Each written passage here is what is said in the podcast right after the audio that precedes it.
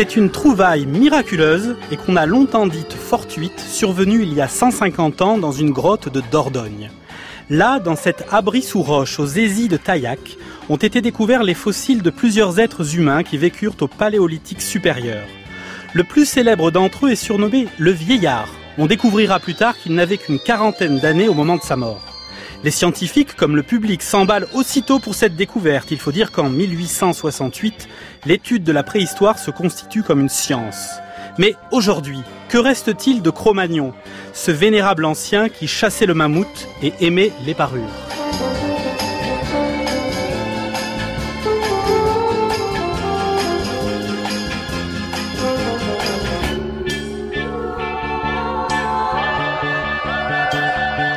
Cro-Magnon, 150 ans d'une découverte préhistorique.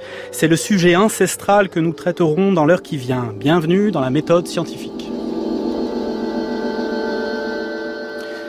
Pour parler de Cro-Magnon, de la façon dont il a été découvert, du retentissement à l'époque et de l'héritage de cette découverte aujourd'hui, deux invités sont avec nous dans la méthode scientifique. Dominique Henri Gambier, bonjour. Bonjour. Vous êtes anthropologue, directrice de recherche CNRS au laboratoire d'anthropologie des populations du passé de l'Université de Bordeaux 1. nous sommes également avec euh, Roland Nespoulet. Bonjour. Bonjour. Vous êtes préhistorien, maître de conférence au Muséum national d'histoire naturelle à Paris. Comme tous les jours, cette émission euh, est à écouter en direct sur les ondes de France Culture. Euh, vous pouvez la retrouver également, bah, dès que ça sera fini, sur le web, sur le site de France Culture, franceculture.fr, en replay. Le podcast est aussi une possibilité sur votre appli préférée. Et puis, Cro-Magnon, le malheureux, n'avait pas les réseaux sociaux. Nous, nous les avons. Nous sommes sur Twitter à l'adresse la méthode FC. Nous posterons tout au long de l'émission les infos complémentaires pour euh, prolonger la discussion la discussion autour de Cro-Magnon, qui fête donc euh, cette année les 150 ans de sa découverte. Je le disais tout à l'heure, c'était en 1868 dans une grotte euh, de Dordogne. Mais avant de, rentrer dans le vif du sujet, j'aimerais que d'abord on dise qui se cache derrière cette expression de l'homme de Cro-Magnon. L'homme de Cro-Magnon, ce n'est pas un homme de Cro-Magnon, Dominique-Henri Gambier. Non, en fait, ce sont plusieurs, euh, plusieurs individus représenté par une euh, série relativement importante d'ossements. Donc on a à un moment donné identifié un homme adulte, une femme et euh, deux autres euh, deux autres hommes adultes d'ailleurs et un jeune enfant. Hein, donc c'est non pas un personnage, mais quatre, quatre individus qui ont été découverts et qui aujourd'hui appartiennent à la culture du paléolithique supérieur qu'on appelle le gravecien, c'est-à-dire qu'on situe euh, aux environs de 28-29 000 ans pour ce qui concerne euh, Cro-Magnon. Mais je pense qu'on reviendra sur l'ancienneté et pourquoi cette ancienneté. Est-ce qu'on peut dire, euh, Roland Nespoulet, que l'homme de Cro-Magnon appartient à, à Homo sapiens, tout simplement, aujourd'hui? Est-ce qu'on peut le dire comme ça? On peut le dire comme ça. On peut dire finalement que l'homme de Cro-Magnon, mais là aussi on va y revenir, je pense, est peut-être descendu de son piédestal de l'ancêtre idéalisé, mais que c'est un gravétien parmi d'autres aujourd'hui. Enfin, c'est un groupe de gravétiens parmi d'autres connus à l'échelle européenne. Ils ne sont pas les seuls, ils ne sont peut-être pas les premiers. Vous avez donné, euh, Dominique Henri Gambier, euh, vous avez donné l'ordre de grandeur du, du gravétien. Pour le situer par rapport au paléolithique supérieur, c'est donc la frange la plus, la plus ancienne. Non, en fait, la culture gravecienne, euh, et j'ai pas donné le, j'ai donné la date pour Cro-Magnon.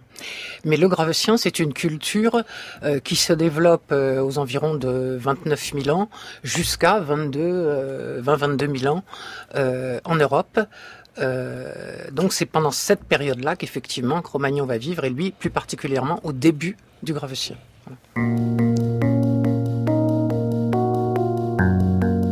La méthode scientifique Olivier Lascar.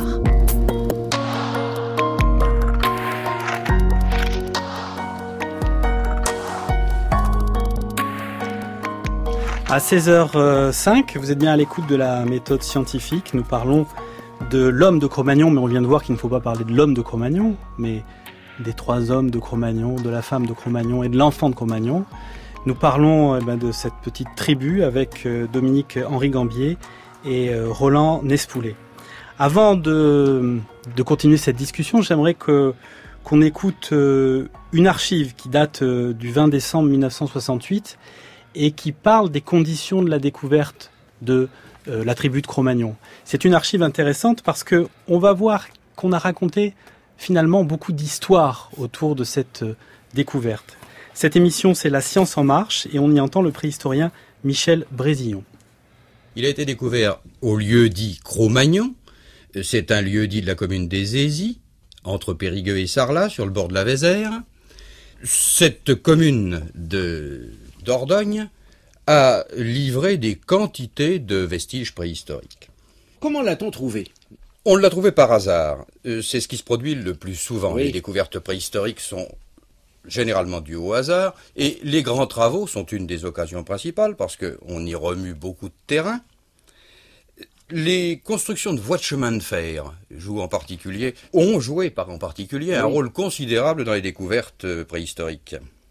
Ça a été le cas de l'homme de Cro-Magnon. Au XIXe siècle, on établissait des voies ferrées partout, et la voie de Périgueux à Agen était en construction, le long de la falaise, euh, quand les ouvriers, en dégageant la paroi, sont tombés sur un éperon rocheux qui abritait une petite cavité. Ils agrandirent le trou sur lequel ils venaient de tomber et aperçurent, non sans stupéfaction, des ossements et des silex taillés. Alors elle est formidable cette histoire, hein. on les voit, hein, tous, ces, tous ces ouvriers qui travaillent à la construction du chemin de fer et qui, tac, tombent sur, euh, sur l'homme de Cro-Magnon. Bon, ce qui est malheureux, c'est que l'histoire, elle est fausse. Euh, Roland Despoulet Elle est vraie, elle est fausse. En fait, là, on attaque direct d'emblée sur quelque chose qui est absolument passionnant, mais je crois, dans l'histoire de Cro-Magnon depuis 150 ans. C'est qu'il y a un mélange entre légende, mythe et réalité scientifique. Et que tout ça est un, gros paquet cadeau depuis le début. Alors, c'est vrai que le récit que fait Michel Brézion, qui est devenu un récit euh, classique, si on veut, c'est pas tout à fait ça, mais peut-être que je laisserai la parole à Dominique euh, si on veut être plus précis dans les faits. Il y a des petites confusions. Alors, euh, est-ce que c'est des gros mensonges? Non, c'est pas des gros mensonges, c'est des petites inexactitudes, mais qui changent pas finalement le cours global de la découverte. Non, non, mais je crois que concernant le, le- le chemin de fer, on a vu qu'en fait, il avait été inauguré 5 Ouais. ans avant. Quoi. Oui. Alors, Do- Dominique euh, Henri euh, Oui. Gambier, sur cette Oui. histoire de chemin de fer. En fait, je crois que c'est c'est pas des effectivement c'est pas des mensonges, c'est pas des ce ne sont pas des erreurs. C'est tout simplement qu'en 1968, alors qu'on fête le centenaire de Cro-Magnon, on est en train de commencer à l'oublier et on est en train de commencer à oublier la, euh, la découverte. En fait, non. euh, en 1863, quand le chemin de fer euh, est, est construit, on commence à décaisser, à enlever de la terre et des blocs à hauteur de ce qui sera l'abri de Cro-Magnon. Mais l'abri n'est toujours pas visible, il est sous un talus débouli. Et puis c'est en 1868 que là, il s'agit de construire et de remblayer la route qui va Aisies à Taillac, où il y a une très belle, euh, très belle église d'ailleurs. Et c'est les ouvriers donc vont euh, vont emprunter de la terre dans ce talus débouli. Et c'est en empruntant cette terre qu'ils vont pénétrer sous le banc rocheux, parce qu'en fait c'est pas une grotte, c'est un abri. Donc ils vont pénétrer sous le banc et ils vont tomber sur les premiers silex, les premiers ossements. Et euh, on nous dit, euh, dans le, le récit que va en faire euh, Louis Lartet par la suite, on nous dit qu'on va arrêter de suite la fouille. Alors ça, on verra que c'est pas vrai non plus. Euh, quand on regarde l'état des ossements, on voit bien que la fouille n'a pas été arrêtée de suite. Mais elle sera effectivement arrêtée. L'histoire du, du train de fer est anecdotique, mais elle montre qu'il y a eu une, une construction, un storytelling, on dirait aujourd'hui, autour de la découverte de, Oui. de, de Cro-Magnon, qu'on a voulu dire fortuite, alors qu'elle tombait pile poil dans le débat national à ce moment-là. De Ah. Dominique euh, Henri Gambier. Oui, la découverte, elle est, elle est fortuite, effectivement, c'est par hasard, on ne cherchait pas à cet endroit-là.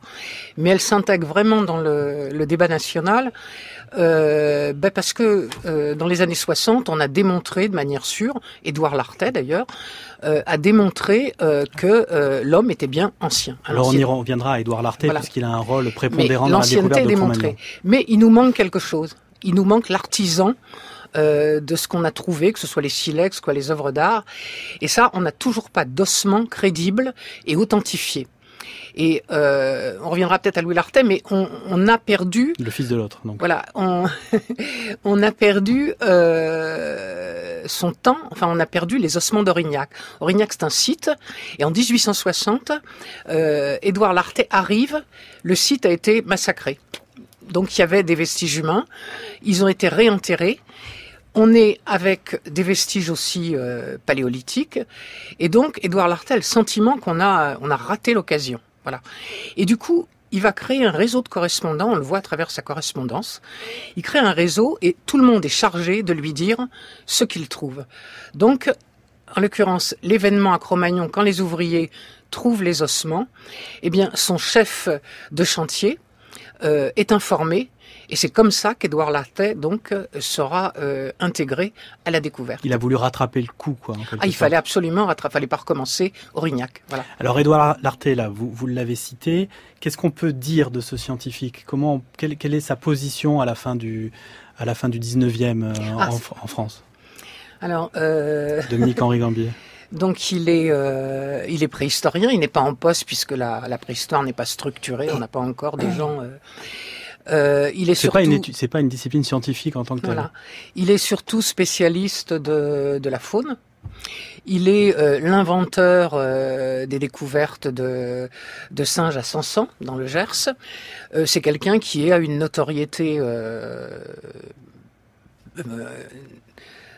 à, vraiment à tout point de vue. C'est aussi quelqu'un qui travaille avec l'anglais Henry Christie, hein, qui lui sert de, de, mécène, et qui va euh, arpenter toute la vallée de la, de la Dordogne et de la Vézère pour fouiller des sites archéologiques et commencer à acheter les bases vraiment d'une préhistoire euh, un peu plus euh, un peu plus solide, un peu plus structurée. Donc Roland, voilà qui est Édouard Lartet. Roland Nespoulet sur cette équipe autour d'Édouard Lartet, parce qu'il n'y a pas qu'Édouard Lartet. Hein il n'y a pas que dans l'Arte, mais pour rebondir sur ce que vient de dire Dominique, il y a peut-être un objet qui cristallise cette aventure en 1863. Donc le train fonctionne, hein, la Société des chemins de fer d'Orléans fonctionne au moment où l'Arte et Christie arrivent pendant l'été 1863, et ils découvrent la quasi-totalité des grands sites de la veille de la Vézère. Mais peu importe, l'objet qui fait l'objet phare, qui va être exposé euh, peu de temps après l'exposition universelle de Paris, c'est un objet qui vient du site de la Madeleine, trouvé dans des couches archéologiques avérées, donc bien profondément dans le sol, et qui est non seulement l'objet est en ivoire de mammouth, donc une espèce disparue, mais en plus sur cet ivoire de mammouth, il y a un mammouth qui est gravé, représenté. C'est une sorte de double preuve de l'authenticité. Un, euh, de l'archéologie et de l'ancienneté de l'homme, mais en plus que cet homme était un artiste. Cette pièce, pour reprendre un terme à la mode aujourd'hui, fait un buzz international à Paris quelques années plus tard. Donc c'est ce que disait aussi Dominique. Au moment, en 1868, où Cro-Magnon est découverte, euh, le site est découvert et les ossements sont découverts, il y a déjà eu un certain nombre d'éléments de preuve. Ce mammouth de la Madeleine étant l'une des pièces saillantes qu'on peut voir aujourd'hui, on peut voir l'original au musée de l'homme à Paris ça, ça, montre que, que notre ancêtre, enfin, en tout cas, on va voir si on peut qualifier de la sorte euh, Cro-Magnon. Est-ce qu'il est, notre, notre ancêtre? C'est peut-être un sujet qu'on peut ouvrir tout de suite. Dominique Henri Gambier. Ah, euh, Cro-Magnon, notre ancêtre? Ouais. euh, bah, Je dirais d'abord pas plus que, que d'autres euh, spécimens fossiles. Et puis là, ça, va nous, ça nous amènerait, mais c'est peut-être un débat un peu plus... Euh, un peu plus complexe ou problématique euh, aux dernières avancées de la génétique qui tendent euh, qui à montrer que euh, en fait le peuplement du paléolithique supérieur s'est fait en plusieurs phases. On a eu une première arrivée autour on va dire de 40 000 ans. Et on est en train de s'apercevoir que les populations européennes actuelles en réalité sont liées à des arrivées de population qui vont se faire vers 14-15 000 ans. Donc en fait, Cro-Magnon n'est pas un ancêtre euh, direct euh, dans ce sens-là. Et alors, Roland Espoulet, sur cette perception qu'on a de Cro-Magnon aujourd'hui, c'est vrai que si on pose la question euh, au Kidam, l'homme de Cro-Magnon, c'est notre ancêtre. J'ai envie de répondre, si, si je peux me permettre, je, en ce moment je réécoute beaucoup Raymond DeVos, c'est peut-être à cause de François Morel, euh, et il a fait un sketch absolument extraordinaire, Raymond DeVos, sur l'invention du rire à la préhistoire. Et évidemment, quand il, il termine son sketch, il dit, euh, bien sûr, tout ça, on n'est pas sûr, on n'est pas sûr du récit que je viens de vous faire. Mais il y a une chose qui est sûre, c'est que c'est moi, Raymond DeVos, qui a inventé cette histoire. Et donc, dans ce sens-là, Cro-Magnon est, est notre ancêtre, parce que c'est bien la recherche occidentale de la, du milieu du XXe siècle qui en est l'auteur quelque part. Après, sur la question des fondements scientifiques, est-ce qu'on est vraiment en filiation phylogénèse avec lui? Ça, c'est une autre question. Mais du point de vue, on va dire, de l'histoire de l'archéologie, oui, Cro-Magnon est bien un ancêtre dans l'histoire de famille qu'on a nous-mêmes créé. Voilà, c'est un peu une façon détournée de répondre, mais c'est une, une, façon réflexive de dire oui, Cro-Magnon fait bien partie de l'histoire des sciences, même si on s'est planté. Voilà, c'est normal de se planter. Si on fait un retour dans, dans la grotte, au moment où euh, l'équipe euh, d'Edouard Larté travaille, euh, elle découvre un certain nombre d'ossements, 140 ossements. C'est Non, vous hochez, vous hochez du chef. Il n'y en a pas 140 au moment où il travaille? Non, mais elle découvre pas. Il n'y a plus. Ah, Quand- parce qu'en fait, au moment de, de la découverte, donc le, la personne qui travaillait avec Édouard Lartet et Christie, donc informe Édouard Lartet de cette découverte d'ossements. Mais ces ossements sont au-dessus du remplissage, donc on les a atteints très, rap- très, euh, très rapidement. Et ils sont prélevés avant que Louis Lartet, le fils de Lartet, vienne faire les fouilles. Hein. Euh, ils sont prélevés d'abord parce que Édouard Lartet les réclame. Et ils sont envoyés au muséum où là, ils seront examinés par les, anthropologues. Donc en fait, quand Louis Lartet arrive sur le site pour se livrer à une fouille, euh, on va dire vraiment organisée, structurée, les ossements n'y sont plus. Et ce qu'il va en dire, de leur position, de, tout un tas de choses, qu'il va en dire, ça repose sur l'interview des ouvriers qui, eux, ont euh, exhumé euh, les vestiges. Et au départ, on part sur 15 individus Qu'un seul. qui vont se rés- sur 15 15, 15. et qui vont se résumer au final à 4 ou 5. Donc on ne sait pas s'il y en a 10 qui ont été perdus, 10 qui ont été détruits, 10 qui ont été réenterrés sous la route. Qu'est-ce qu'il est advenu des, des parures qu'on a, qu'on a trouvées à l'époque? Alors les parures qui accompagnaient manifestement les, les ossements euh, ont été à la demande du ministre de l'Instruction publique, euh, Victor Duruy, dispatchées dans tous les musées euh, qui pouvaient en recevoir. hein. Donc c'est pour ça qu'il y en a à Toulouse, c'est pour ça qu'il y en a euh, au musée des Antiquités nationales, au musée d'Aquitaine euh, et bien sûr au, euh, au musée de l'homme, voire même à l'Institut de paléontologie humaine. Donc ça a été dispatché pour à des fins d'enseignement. Hein. C'est pour que tous les Français, tous les petits Français puissent voir euh, les éléments provenant de la sépulture de Cro-Magnon. Ça a sans doute participé de l'engouement du public à, à cette époque pour la découverte. Bien sûr, bien sûr. Euh, du coup, ça a focalisé aussi l'attention sur euh, ces fossiles. Et pour les, les vestiges humains, eux sont restés au muséum, mais en revanche, des moulages ont été immédiatement faits pour être eux aussi dispatchés dans tous ces musées. Roland Despoulet, on peut les décrire un peu, ces, ces parures euh, qui ont été trouvées dans la grotte de Cro-Magnon? Alors dans l'abri Cro-Magnon, il y a plein d'objets en fait. hein. On a focalisé l'attention et je pense que lorsqu'on reparlera de la datation euh, radiocarbone de, des, des, de Cro-Magnon, on va dire au sens large, on, en- on- on y reviendra, mais ce que ça raconte, alors ça dépend le point de vue qu'on a, c'est à l'époque ou maintenant? Alors moi je préférais prendre le point de vue de maintenant. On peut faire les deux. Voilà, je prends le point de vue de maintenant, euh, tel qu'on connaît les activités, les modes de vie des Gravétiens au sens large. Les éléments de parure, c'est quelque chose de quotidien. On trouve ça dans beaucoup de gisements, en plus ou moins grande quantité. Se pose ensuite la question du contexte, c'est-à-dire si on trouve beaucoup d'éléments de parure, que ce soit des petits coquillages ou des objets sculptés, hein, en tout cas des éléments de parure proches d'un cadavre. Là, on peut se poser la question est-ce qu'il y a une relation entre ces éléments de parure et un rituel mortuaire ou funéraire? Mais à ce stade-là, concernant Cro-Magnon, c'est quelque chose de tout à fait commun en fait de trouver des éléments de parure, aussi bien qu'on trouve des morceaux de silex taillés que des ossements. C'est pas quelque chose d'exceptionnel. Par contre, il y a une quantité, plusieurs centaines, j'ai pas le nombre exact en tête, euh, et qui renvoie, mais ça, finalement, on, va commencer à s'y intéresser beaucoup plus tard, à une possible pratique funéraire originale à Cro-Magnon. Mais ça, c'est encore une autre histoire. Donc, pour, vous- répondre sur les littorines, ces coquilles euh, perforées qui étaient associées probablement aux ossements humains, c'est des éléments de parure courants dans cette civilisation-là. Est-ce qu'on a des indices aussi sur la façon dont ils s'habillaient? Je crois qu'on a retrouvé des poinçons qui devaient permettre à faire de la couture. Les indices d'habillement, on, en- a plein, hein, mais même bien avant le, le Gravétien, donc c'est pas les Gravétiens eux-mêmes. Euh, au- aussi bien d'ailleurs dans la façon dont les hommes euh, faisaient toutes leurs activités de boucherie, c'est-à-dire que les traces de décarnisation qu'on trouve, je sais pas, sur un squelette de, de reine par exemple, permettent de savoir que c'est pour enlever la peau et donc pour fabriquer des vêtements. Donc vous voyez toute la chaîne opératoire de l'activité quotidienne, on parle- on parle, des activités domestiques au Gravétien, euh, permettent d'argumenter en, en- en faveur d'habillements tout à fait Après, qu'est-ce qu'il y a comme indices qui sont un peu plus spectaculaires? C'est par exemple les empreintes dans les grottes dans l'argile où on trouve des pieds qui sont chaussés, donc ils avaient des chaussures. Euh, on trouve un certain nombre de sépultures où les décorations qui, or- qui ornaient par exemple les coutures des pantalons ou des vestes sont restées. Je pense à la, à la fameuse sépulture de Sungir en Europe centrale, où on, on peut finalement retracer sous forme de pointillés grâce à des éléments de parure les habits portés, donc vestes, pantalons, euh, etc.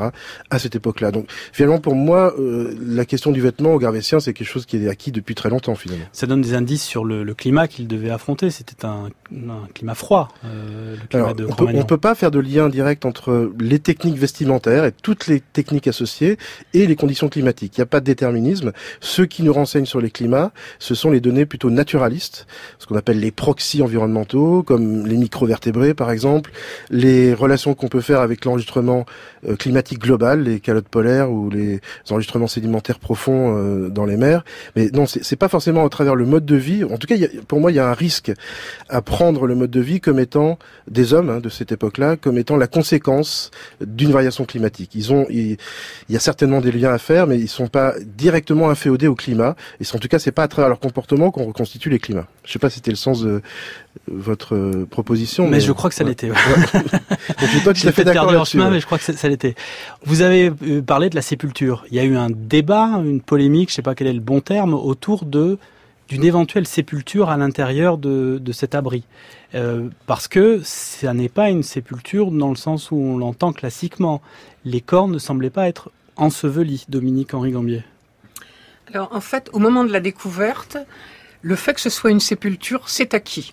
Le titre de l'article de Louis Lartet, c'est Une sépulture en Périgord. Donc, et ça n'est pas débattu. Tout le monde accepte, la accepte le principe d'une sépulture.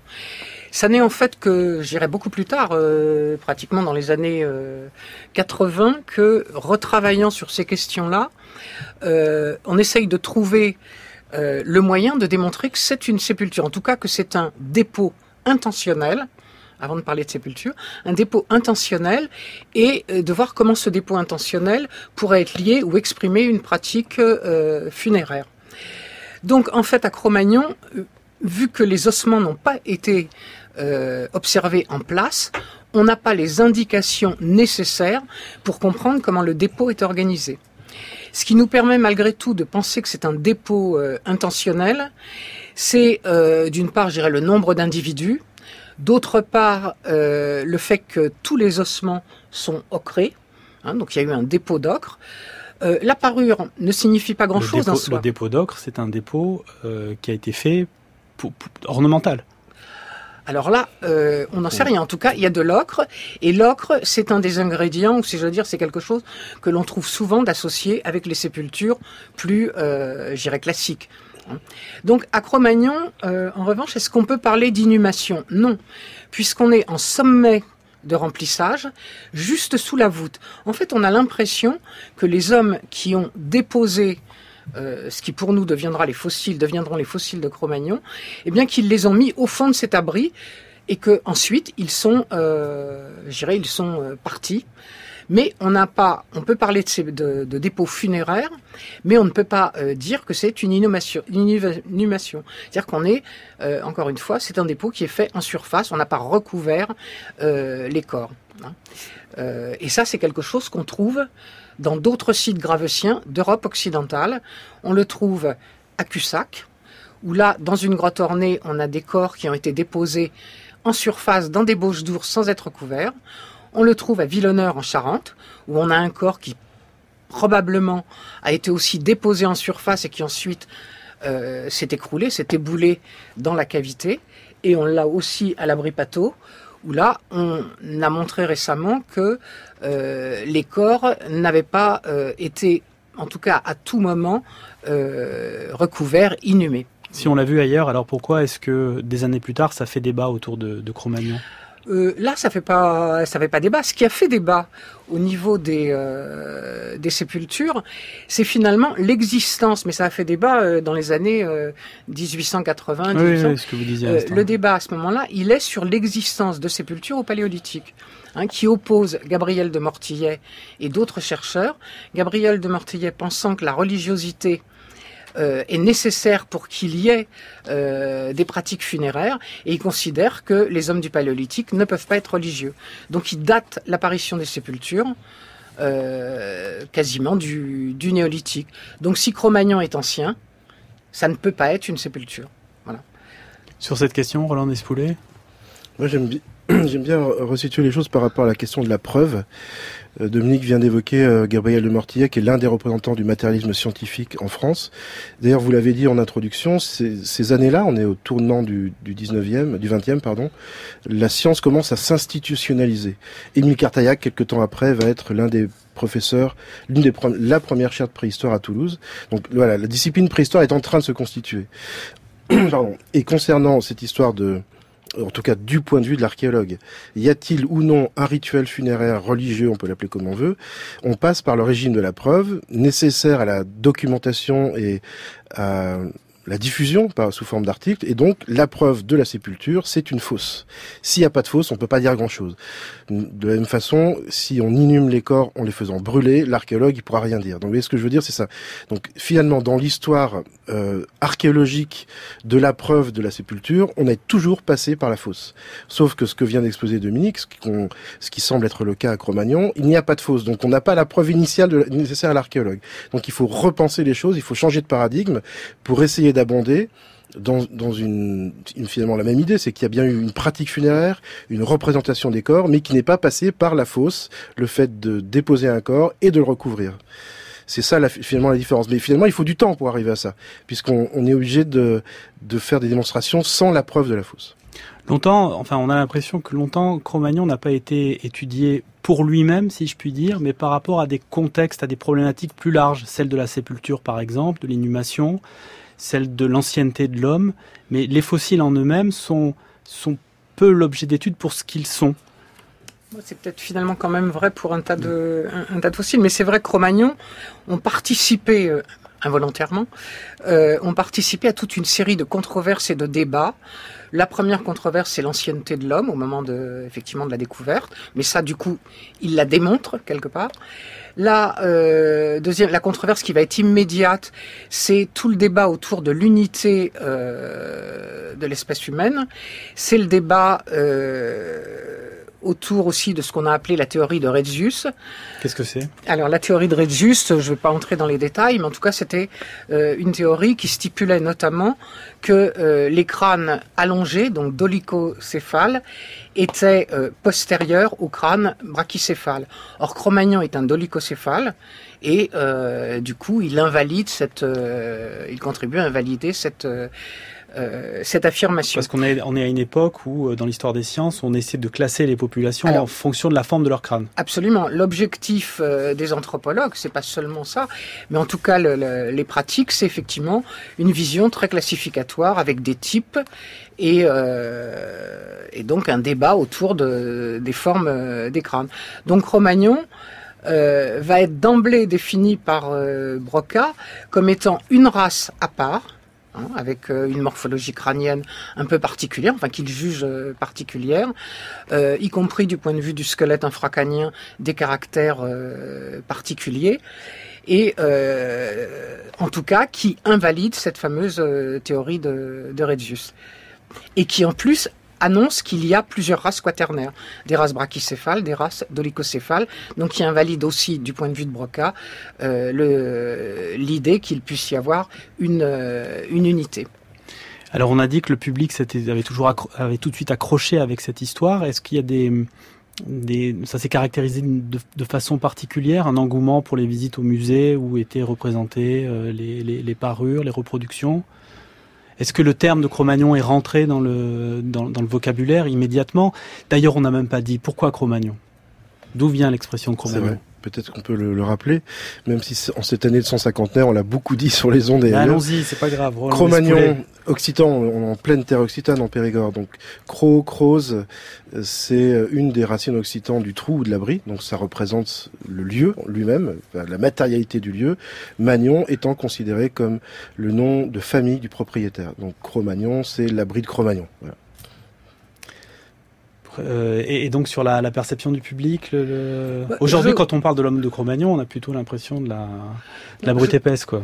Disons qu'il a, il a pris une place importante dans le grand public euh, sur la base aussi des descriptions qui en ont été faites dès le départ, à savoir qu'il portait sur son corps, dans ses caractéristiques, euh, la preuve de sa sauvagerie et de sa violence. Donc il incarne l'homme préhistorique, euh, violent. Il y a même des images où on le voit qui qui tire sa femme par les cheveux, etc., etc. Et cette image-là, oui, elle a conquis quelque part le, le public, au sens où c'est celle-là qu'il a choisi pour représenter, pour donner corps à sa vision de l'homme préhistorique.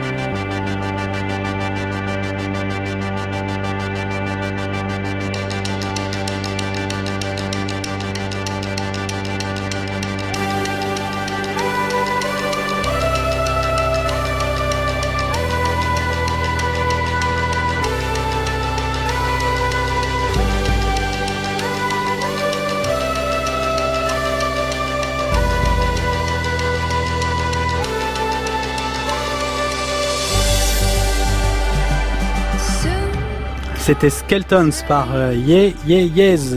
De Skeletons, il en est beaucoup question aujourd'hui dans la méthode scientifique, puisque l'émission est consacrée à Cro-Magnon. Nous fêtons euh, les 150 ans euh, de sa découverte en Dordogne, dans une grotte de Dordogne. Nous sommes en compagnie pour évoquer ce sujet de Dominique Henri Gambier, anthropologue, directrice de recherche CNRS au laboratoire d'anthropologie des populations du passé de l'Université de Bordeaux 1. Nous sommes également avec euh, Roland Nespoulet, préhistorien, maître de conférence au Muséum national d'histoire naturelle à Paris. Alors dans la première partie de cette émission, nous avons évoqué euh, les conditions de la découverte et on a vu que les débats qui ont tourné autour de Cro-Magnon et eh ben, dépassaient, euh, l'attribut, si je puis dire, de Cro-Magnon elle-même. En tout cas, celle qui avait été découverte dans cette grotte de Dordogne. Maintenant, j'aimerais qu'on regarde un peu plus euh, les, fossiles qu'on a découverts dans cette grotte et peut-être commençons par euh, celle de cette femme, puisqu'il y a les ossements qui, sont ceux d'une femme qui, a été, qui ont été trouvés parmi les quatre euh, adultes. Et cette femme avait une blessure sur le crâne qui était très caractéristique très importante en tout cas. Dominique Henri Gambier, est-ce que vous pouvez nous en dire un peu plus? Alors, je vous, une des choses quand même qui est peut-être importante à préciser, c'est que euh, on a trouvé effectivement une petite, euh, enfin plus d'une centaine d'os à Cro-Magnon, mais qu'on a un problème dès lors qu'on ne les a pas observés en place. Oui, puisque vous avez dit dans le début de l'émission que les, scientifiques n'ont pas pu voir in situ les ossements. Tout avait été ratiboisé et pris par les ouvriers. Voilà. Donc on a, euh, bah, comme disait quelqu'un que je connais qui travaille aussi sur Cro-Magnon, on a en gros un tas d'os. Et ce tas d'os, le problème, c'est euh, euh, de euh, d'attribuer à chacun, à chaque crâne, d'arriver à faire des individus. Alors en fait, il faut savoir que à peu près tout ce qui s'est dit sur les vestiges de Cro-Magnon, euh, c'est dit à partir des crânes. Hein, Cro-Magnon 1, c'est le fameux vieillard. Cro-Magnon 2, c'est la soi-disant femme. Cro-Magnon 3, c'est un autre adulte. Et Cro-Magnon 4, qui est représenté du point de vue crânien par pas grand-chose, c'est encore un adulte. Euh, donc tout ce qu'on entend tourne souvent à tourner pendant des années et des années autour du crâne. Et euh, Broca, qui a été le premier à les étudier, euh, a essayé de faire euh, des regroupements, hein, d'attribuer à chaque crâne finalement un certain nombre d'os. Ensuite, dans ceux qui ont essayé de faire ça, il y a eu Ginette Billy et Henri Valois dans les années 1965, donc beaucoup plus tardivement, qui ont reproposé une analyse des ossements avec des attributions. Et depuis 1965 jusqu'à une date relativement récente, en fait depuis la muséographie du Musée de l'Homme, jusqu'à 2011, on n'avait pas fait de tentative de regroupement et d'individualisation. Et moi, on m'a demandé, euh, dans le cadre de la muséographie, d'essayer d'isoler ce qui appartenait à Cro-Magnon 1. Alors j'ai essayé de le faire à partir d'une série de caractéristiques morphologiques, taphonomiques, enfin toute une série de, de caractères, d'état de conservation, d'âge, de concordance d'âge, de euh, et euh, pour Cro-Magnon 1, le fameux crâne, j'ai réussi péniblement à lui attribuer 19 ossements, sachant qu'un squelette en contient plus de 200. Hein. Donc, là, vous parlez de celui qu'on a appelé le vieillard. Hein. Voilà. Je reviens à la femme. La femme Cro-Magnon 2, eh bien, en fait, le, le crâne aujourd'hui, les, les études récentes euh, montrent que c'est pas du tout évident de l'attribuer à une femme. Ah. Hein, voilà. Mais peu importe, ce crâne. Donc, je croyais, je croyais même qu'elle était enceinte, donc ça complique le problème. ce crâne-là, c'est un vrai roman, Cro-Magnon. Ce crâne, qui à une époque a été considéré comme un crâne féminin, porte effectivement une large entaille au niveau du frontal. Moi, je dois dire que la première fois où je l'ai vu, euh, sur la partie euh, extérieure du crâne, on a l'impression que c'est un coup de pioche et non pas autre chose. En fait, quand on regarde la partie interne du crâne, on a l'impression que ça c'est que l'os est un petit peu reconstitué. Donc du coup, ça pourrait être une euh, ou reconstitué ou pourrait être le signe d'une pathologie. Très honnêtement, euh, je dirais qu'à ce stade, je crois qu'on n'en sait absolument rien. C'est pas ce que ce que c'est. Parce qu'à l'époque, donc il y a 150 ans, on avait parlé d'un meurtre euh, absolument, voilà, paléolithique. D'où les images de Monsieur traînant Madame par les cheveux. Euh, bien sûr. En fait, non. Euh, mais on avait l'idée, je veux dire, Broca et les autres anthropologues ou préhistoriens avaient l'idée de populations violentes. Les populations primitives étaient forcément violentes. Donc celle de Cro-Magnon euh, euh, l'était bien sûr euh, aussi. Hein. Donc, mais en fait, aujourd'hui, je dirais que un, on ne sait pas exactement à quoi correspond cette, cette entaille, cette lésion. Et puis, on n'est franchement pas sûr que ce soit un crâne féminin. Hein. Alors bon, bah ça, donc moi, c'est un scoop pour moi, mais c'est peut-être pas un scoop pour tout le monde. Et je pensais que la Madame Cro-Magnon en était une. Bon, euh, Roland Nespoulet sur ce coup de pioche euh, des années après, on a dit que ça pouvait être un coup de pioche euh, d'un ouvrier pendant l'excavation il y avait des précédents, je crois, avec Néandertal à la chapelle au sein, il y a eu des choses un peu de cet ordre-là. Il y a toujours un, doute possible, et tant mieux d'ailleurs, c'est une question d'interprétation. C'est pas parce qu'un os est fracturé qu'on a forcément la solution sur les conditions de cette fracturation. Mais moi, ce que je retiendrai, pour revenir à ces légendes et cette histoire de famille autour de Cro-Magnon, et pour euh, revenir aussi sur ce que disait Dominique à l'instant, euh, c'est la création, grâce à cette observation de Broca, par un autre, il s'appelle Prunerbet, du paléo bad boy. Pourquoi? Parce qu'il y a une certaine fascination pour les anthropologues et les archéologues mâles de l'époque, pour cette violence-là il y a vraiment une fascination. C'est-à-dire qu'en même temps, c'est mal que, l'homme puisse euh, frapper sa femme et la tuer. Là, en l'occurrence, c'est un meurtre, quoi. Mais en même temps, c'est fascinant cette force brute qui s'exprime chez Cro-Magnon, qui, je vous le rappelle, a des éléments de parure, euh, est capable d'art, donc finalement il n'est pas si loin, si loin, que nous. Donc il y a, je pense, une fascination machiste, profondément machiste, de la société du milieu du XXe siècle autour de ce pseudo-meurtre. Parce que si on démonte, si on, on prend cette horlogerie scientifique du, du fameux meurtre et qu'on met tout à plat tous les rouages, on a d'un côté une supposition peut-être d'une violence sur le crâne, mais on n'a absolument pas la certitude de qui a donné le coup de toute façon. Donc arriver à cette immédiate conclusion que c'est forcément Cro-Magnon 1, qui est d'ailleurs son mari, hein, forcément il faut qu'il y ait une relation de hiérarchie entre l'homme et la femme, on est en plein délire machiste, euh, non, non réflexif, on est, et c'est fascinant, en fait, je trouve ça très intéressant. Cro-Magnon a été le contemporain de Néandertal, est-ce que vous me dites, euh, m'évoque la très belle expo qu'il y a eu sur Néandertal ou qu'il y a peut-être encore au musée de l'homme, où on voyait qu'il y avait des représentations de Néandertal avec sa massue, toutes choses dont on sait qu'elles sont aujourd'hui inexactes et qui correspondent à cette euh, à ce fantasme machiste que vous décrivez. Dans ce cas-là, l'archéologie, je crois que ça renvoie bien à ce, euh, à, ce qu'a dit votre invité Jean-Paul Demoule il y a de jeudi, dernier, Oui, on va mettre le lien de l'émission sur le fil Twitter de la méthode scientifique. Dans cette histoire, mais on pourrait multiplier ça, mais cette histoire de la blessure de ce qui pourrait être la femme de Cro-Magnon, on en apprend plus sur les archéologues, les anthropologues que sur la préhistoire. C'est très clair, mais vraiment très clair. Dominique Henri Gambier, je vois que ça vous fait rire.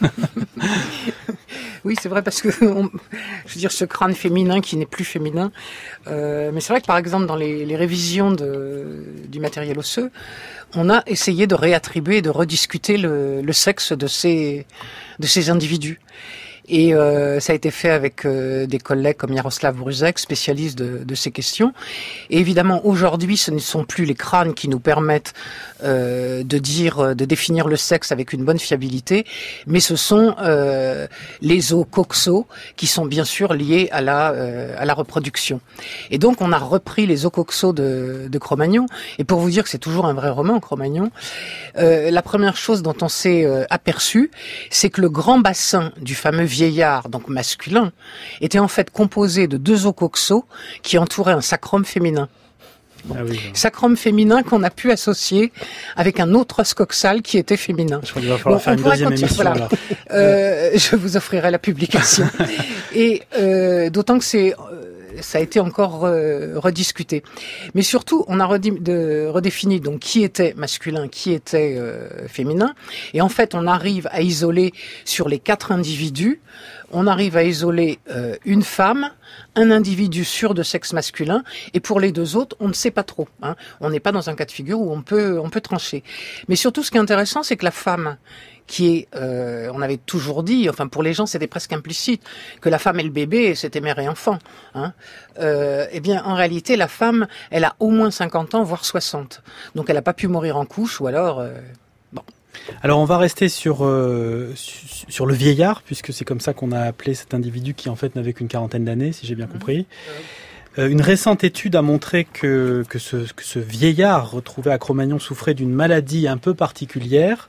Antoine Beauchamp, bonjour. Bonjour Olivier, bonjour à toutes, bonjour à tous. Vous vous êtes penché sur ces travaux qui ont donné un visage au fameux vieillard retrouvé il y a 150 ans et vous avez aussi essayer de comprendre ce que cet homme avait dans le crâne, hein, façon de, de, parler. Oui, c'est Antoine Balzo qui est paléo-anthropologue et chargé de recherche CNRS au Musée de l'Homme qui m'a reçu. Avec le médecin légiste Philippe Charlier, Antoine Balzo a copiloté cette étude révélant que le vieillard de Cro-Magnon souffrait de neurofibromatose, une maladie qui fait apparaître des tumeurs bénignes sur le visage. Antoine Balzo m'a donc expliqué comment l'étude du crâne fossile avait permis de faire cette découverte et il m'a aussi fait rentrer à l'intérieur de la boîte crânienne de Cro-Magnon en me montrant le moulage de l'endocrâne du vieillard qu'il a réalisé, un moulage qui révèle les spécificités de Cro-Magnon et qui témoigne bien de la diversité anatomique et notamment cérébrale au sein de l'espèce Homo sapiens.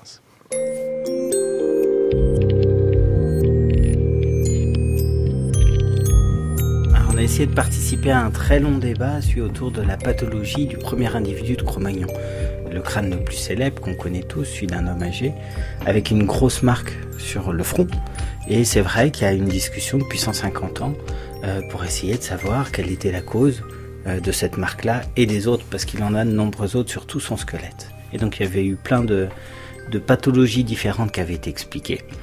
Et là, on, s'est penché dessus et on a pu apporter de nouveaux éléments en utilisant de l'imagerie à très haute résolution qui nous a permis d'observer tout euh, l'intérieur du spécimen, la structure osseuse, essayer de mieux comprendre ses particularités. On a pu identifier de nouveaux caractères, euh, la forme de cette dépression, la base du crâne, comment les nerfs passent à l'intérieur du crâne, leurs asymétries ou non, et puis euh, dans les caractères discrets par exemple, le fait que les méas auditifs, les deux conduits de l'oreille, ce qui permet en fait au son de passer de l'extérieur à notre cerveau, euh, il y a deux tuyaux, et ben les tuyaux chez cet individu étaient très asymétriques, avaient une forme différente, et tous les caractères anatomiques qu'on a pu décrire euh, sont concordants avec le diagnostic qu'on a fait de neurofibromatose de type 1, qui est une maladie euh, qui paraît un peu un peu compliquée quand on dit son nom, mais en fait qui est quelque chose qui existe encore aujourd'hui, qui est classique et qui est une bonne explication pour l'anatomie de ce spécimen-là.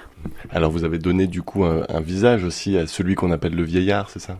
Oui, ça a été une approche complémentaire aussi d'utiliser bah, les informations qu'on avait et puis un, plasticien a reconstitué un visage, a donné une forme à, à cet homme alors évidemment, il y a une part d'interprétation, on choisit certains aspects, on a discuté aussi longuement sur la couleur de peau.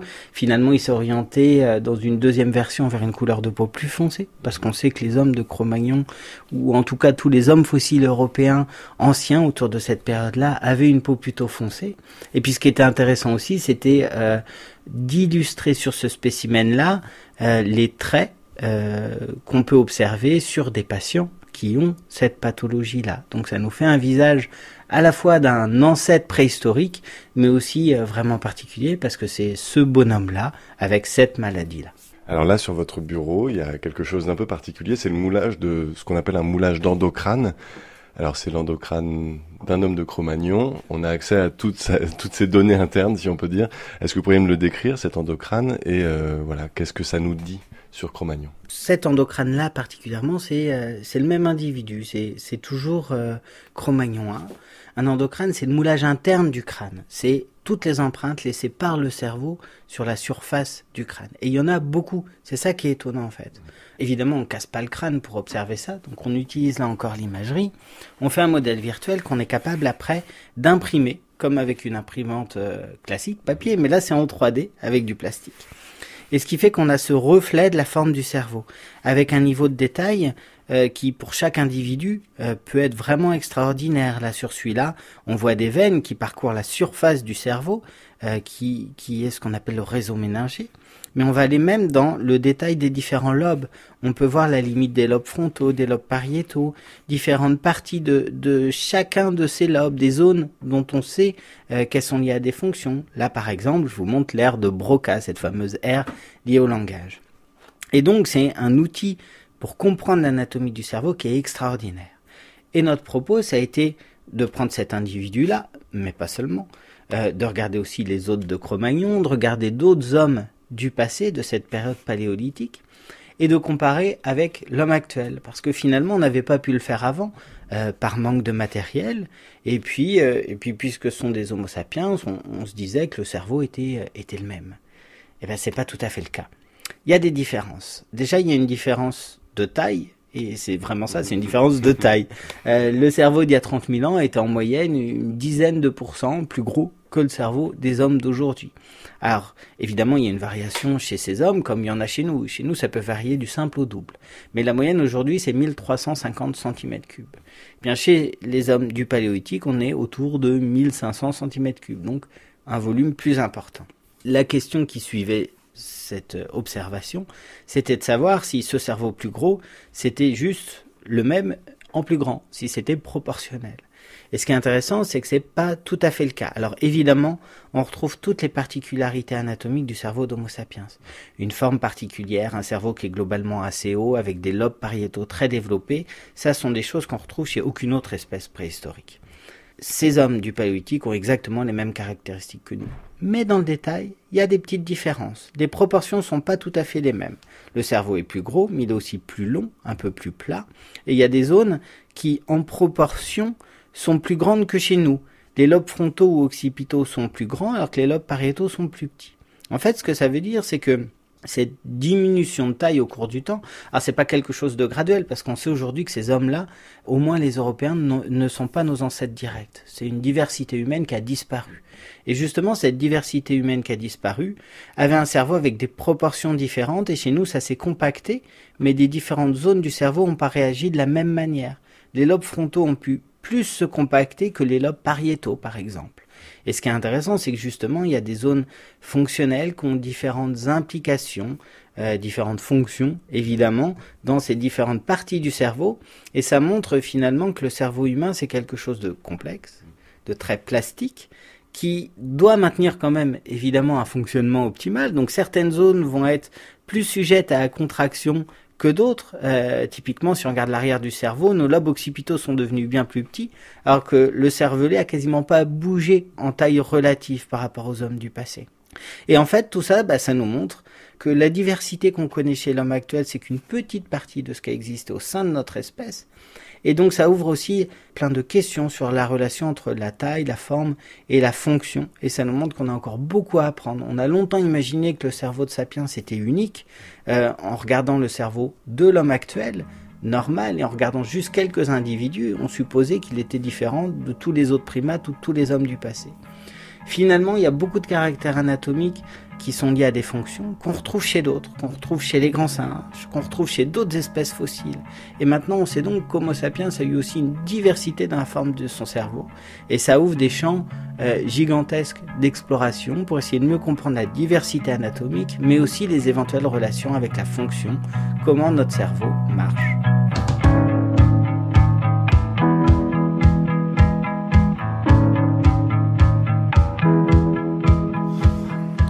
Paléo-anthropologue euh, Antoine Balzo, qu'on vient d'entendre dans ce reportage euh, de notre journaliste euh, Antoine Beauchamp, a donc travaillé avec Philippe Charlier pour proposer une version numérique du visage du vieillard de Cro-Magnon. Donc ça a été une image très sensationnelle, sensationnaliste peut-être, je ne sais pas, qu'on a beaucoup vu dans la presse. Il a le minois très bosselé, ce vieillard.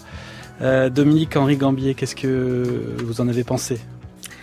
Alors, euh, je dirais, c'est pas tant le, visage en soi, c'est le, je dirais l'hypothèse qui est proposée. Euh, ce qui m'a dérangé, mais ce qui dérange aussi bon nombre d'anthropologues, hein, euh, sur cette communication, c'est qu'on n'est pas en présence d'une publication scientifique, mais d'une correspondance que j'ai là, une page donc euh, qui a été envoyé certes à la revue The Lancet, mais qui donc n'a pas euh, été validé par ses pairs, comme c'est le cas normalement voilà, on pour sait une que les, les papiers scientifique. Voilà, doivent être dans des revues, des revues scientifiques. Elles font donc, euh, processus de validation. C'est une chose qui est un peu, euh, enfin, qui nous pose problème, quoi, et qui, à mon avis, pose problème dans la manière de, de pratiquer. Et ce qui nous a aussi gêné, c'est de voir comment les médias n'ont pas été au-delà de cette annonce, hein, qui a été un, scoop, euh, enfin vécu comme tel, euh, les médias n'ont pas été au-delà, ils n'ont pas du tout cherché euh, à savoir ce que c'était exactement. je veux dire que moi la tous les médias, pas tous les médias. Non non, pas tous les médias. Mais je veux dire que moi la première, je suis allée tout de suite chercher la correspondance et j'avoue que j'étais un petit peu effaré de voir que ça s'est limité à ça. Ça, c'est la première critique, je dirais, sur la forme euh, qu'on peut qu'on peut faire et qu'un certain nombre de collègues font. Pas seulement d'ailleurs des, anthropologues. Euh, sur le fond, bah, je dirais que la paléopathologie, c'est une discipline complexe.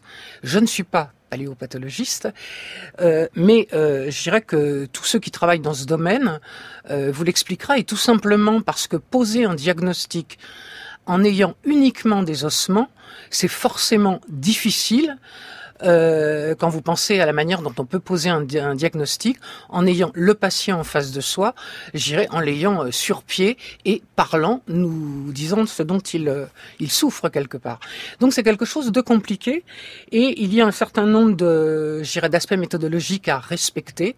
La première chose, c'est quand on trouve des lésions, parce qu'il y a des lésions sur Cro-Magnon, ça fait très longtemps d'ailleurs qu'elles ont été vues, quand on trouve des lésions, il faut absolument s'assurer que c'est bien des lésions d'ordre pathologique. Ça, c'est la première euh, chose à faire. Savoir s'il n'y a pas d'autres causes qui ont pu les produire. Tout simplement, les conditions de conservation. Oui, ça aurait pu advenir euh, sur, le, sur le squelette après la mort de, de l'individu. Voilà.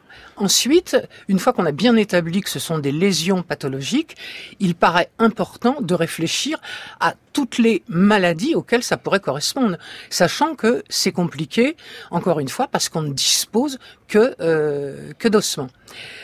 Euh, et là, dans le cas de la maladie qui est, euh, je dirais, euh, envisagée, euh, cette maladie a des conséquences, et sachant l'âge de Cro-Magnon a des conséquences sur le squelette infracrânien. Or, nous n'avons dans cette publication évidemment strictement aucune information sur le squelette infracrânien. Donc moi je vais m'arrêter là, c'est simplement pour dire que c'est vraiment une hypothèse et que pour vraiment débattre de euh, cette hypothèse, eh bien je dirais que nous sommes nombreux à attendre la publication. Voilà, scientifique. Roland Nespoulet, vous allez dans le même sens que Dominique Henri Gambier?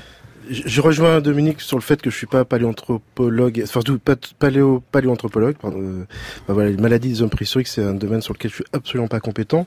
Je vais encore une fois bah, reprendre ma casquette d'archéologue et de, de, mon point de vue, euh, j'ai un problème avec ce, ce type donc de d'annonce, d'hypothèse, même si fondamentalement je trouve ça absolument génial. Euh, on ne doit s'interdire aucune hypothèse, euh, même si quand elles sont énoncées, elles peuvent choquer. Donc sur le fond, je suis absolument d'accord, mais c'est surtout la façon dont cette hypothèse-là a rejoint immédiatement, à travers notamment sa médiatisation, l'imaginaire qui va dans le sens d'un homme de Cro-Magnon assez problématique quand même. Donc voilà, c'est pour moi une des expressions euh, de cette frontière extrêmement fine, et d'ailleurs c'est un sujet fort intéressant par ailleurs, qu'il y a entre la démarche scientifique et l'imaginaire que cela suggère. C'est-à-dire qu'on n'est pas dans une, une recherche qui s'inspire de, de, mythologie, hein, mais on est bien dans une mythologie qui se crée à partir des données produites aujourd'hui par les chercheurs. Et là, on est dans un petit peu pour moi dans ce registre-là, de la même façon que tout à l'heure, je, je, vous disais, d'une façon scientifique, Broca dit voilà, c'est un coup de hache sur la, le crâne de cette femme de Cro-Magnon, et que immédiatement, ça devient un meurtre machiste. Vous Il voilà, la mythologie de la société de l'époque s'empare de ça. Donc, en ce sens-là, c'est très intéressant.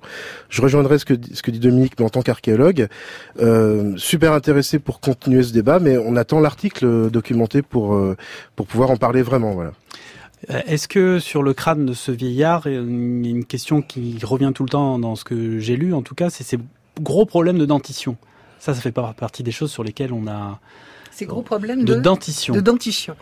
Euh, bah, D'une part, il y a une lésion à hauteur de la mandibule qui pourrait s'intégrer dans ce que ce qui serait une maladie systémique. Euh, très probablement. Et puis après, il y a effectivement des dents qui sont tombées, euh, je dirais. Euh, il a plus de dents, quoi. Hein, à, Après. non, mais à sa mort, il a plus de dents. Post-mortem. Et puis, il a des dents très usées, très abîmées, effectivement. Et sur l'âge qu'on lui attribue, la quarantaine d'années, le, compte est toujours bon ou... Euh Alors l'âge qu'on lui euh, qu'on lui attribue, il est attribué là aussi sur la euh, sur la morphologie de, de l'os coxal. Ça n'est pas un vieillard au sens 70 ans, 80 ans. C'est effectivement un homme adulte, mature, autour, on va dire, de 50 ans. Sachant que quand on donne un âge, en fait, ça n'a plus pas de sens de dire il n'a pas 50 ans. Il a euh, son âge s'inscrit dans une fourchette, euh, une fourchette de, temps. On va arriver à la fin de cette émission. Peut-être pour conclure, qu'est-ce qu'on peut encore attendre des études scientifiques autour de Cro-Magnon? On a cité le site de Pato tout à l'heure.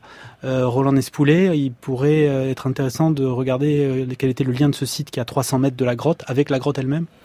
Oui, en, préambule, ce que je voulais absolument caser, si vous me permettez, parce qu'on à la fin de l'émission. C'est le moment de caser, hein, si vous voulez caser quelque chose, c'est vraiment. Enfin, une idée qui moi qui me tient à cœur, c'est que euh, ce qu'a expliqué Antoine Balzo, par exemple, des méthodologies extrêmement poussées. Euh, Dominique a évoqué aussi la génétique. C'est des, des, choses formidables pour avancer, notamment lorsqu'on a des, des, choses très vestigiales. Et à Cro-Magnon, on est bien dans ce cas-là. On n'a plus que 100 et quelques ossements il y a plus, en fait, le contexte archéologique est quasiment euh, détruit.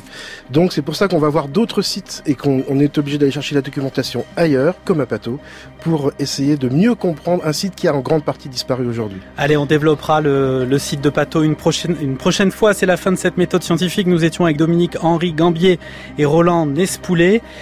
Euh, je signale sur le même sujet le papier Les femmes de la préhistoire sortent enfin des cavernes dans le 27e numéro de papier, la revue de France Culture que l'on trouve en kiosque.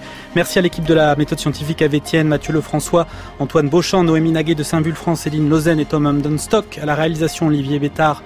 À la technique, Jacques Hubert. Demain, dans la méthode scientifique, nous parlerons des lunes des exoplanètes, les exolunes. Figurez-vous qu'elles pourraient elles-mêmes avoir des lunes que l'on appelle les moon moon. C'est très beau et ce sera donc demain à 16h jusqu'à preuve du contraire.